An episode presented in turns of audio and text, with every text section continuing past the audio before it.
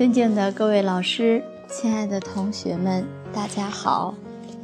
我们接着分享《窈窕淑女》的标准，和柔章第十一。我们先来看下面的京剧：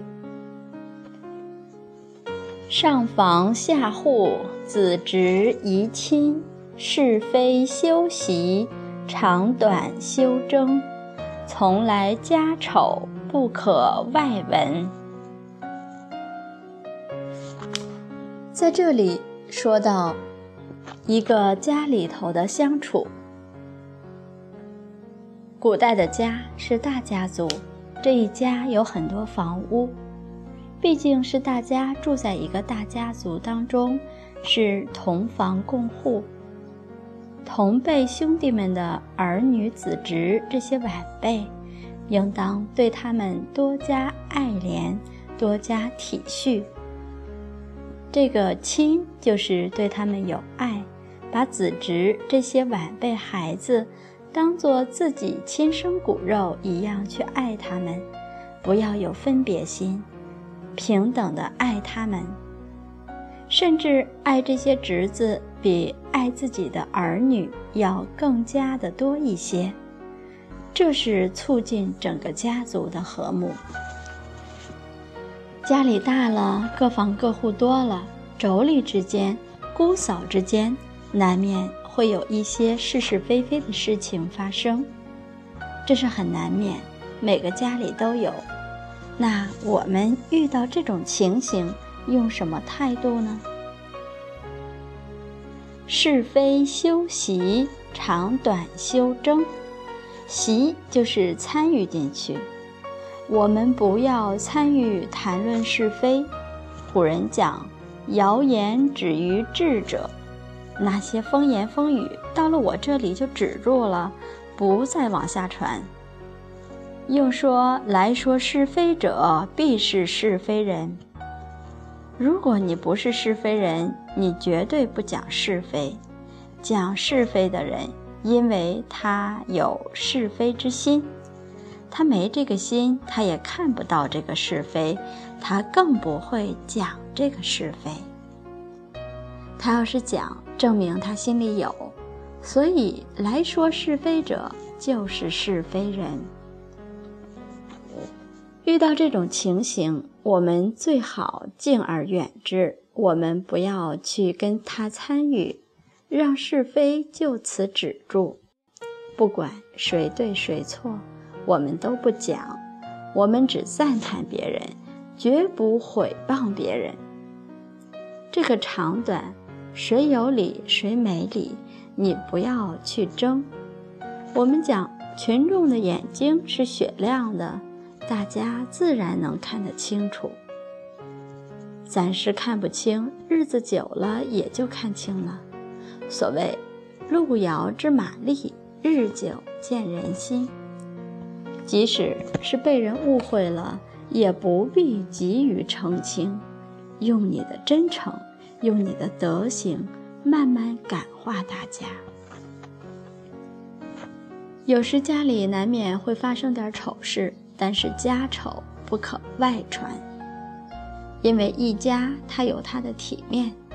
特别是家里如果有老人、有父母，如果家里发生丑事传出去了，大家会讥笑这一家的父母对儿女不善教，这就是让父母蒙羞，让祖宗蒙羞，这就是不孝。所以家里的那些事情不要往外传，这是有教养的体现。古代呢有一个故事，我们先来分享其中的一个啊。在古代有一位苏少娣，是一位贤妇，她自己本姓崔，她嫁的那家是兄弟五人，苏家兄弟五人，四个已经娶媳妇了。她没嫁的时候，已经听说这家四个媳妇都不贤。整天在一起吵吵闹闹，在那里谈论是非，非常不和谐。人家警告苏少娣说：“你去到那里恐怕会遭殃。”少替很坦然，他说：“如果是木石鸟兽，我就没办法去改它们。世上哪能说有人心改不过来的呢？人之初，性本善。”少替决定用他的德行来转化这一家。结果过了门了，马上妯娌之间就要相处。古代都是一大家人住在一起，少替侍奉四个嫂嫂很尽心，礼数一点不缺。当嫂嫂缺乏什么东西，需要一些东西的时候，少替马上就把自己的东西拿到嫂嫂那里供养嫂嫂。有时候他们的婆婆吩咐下来要媳妇们帮忙，这几个嫂嫂互相看来看去。都互相推诿，不愿意去为婆婆服务。少替就出来说：“我是新来的，我应该来做这个劳务。”当家里分东西的时候，少替总是多分给嫂嫂的儿女们。如果是嫂嫂没有享用的东西，少替绝对不敢先享用。真正做到长者先，幼者后。他很遵守这个礼数。当嫂嫂们跟他谈论是非的时候，他总是笑而不答，不跟你答话，但是态度很温和。少替这一房里头的奴婢，如果跟他传一些是是非非，说嫂嫂怎么样不好了，可能说的话是真的，但是少替必定狠狠地责罚奴婢。不允许他讲这个是非，甚至亲自到他嫂嫂那里去认错，所以是非自然就止住了。你不愿意听，别人就不会跟你讲；你愿意听，当然就有人跟你讲了。有一次，少替抱着嫂嫂的小儿，结果小儿的小便弄湿了少替的新衣服。当时嫂嫂看到这个情形，很不好意思。赶紧要把这孩子接过来，少替就说：“不要紧，不要紧，别吓坏了孩子。”而对自己的衣服一点都没有惋惜的意思。你看，完全是以人为重，就是这样很多很多的细节，少替都表现出对于嫂嫂们的敬重。最后四个嫂嫂都被感化了。他们自己相互说：“我们这个五婶儿真是大贤，我们在她面前简直就不是人了。从今以后，我们真的要改过。”后来，妯娌之间四个嫂嫂跟少替非常和睦，而且互相之间再没有谈是非、争论不和。一个人转化一个家族。你看，女德多么重要。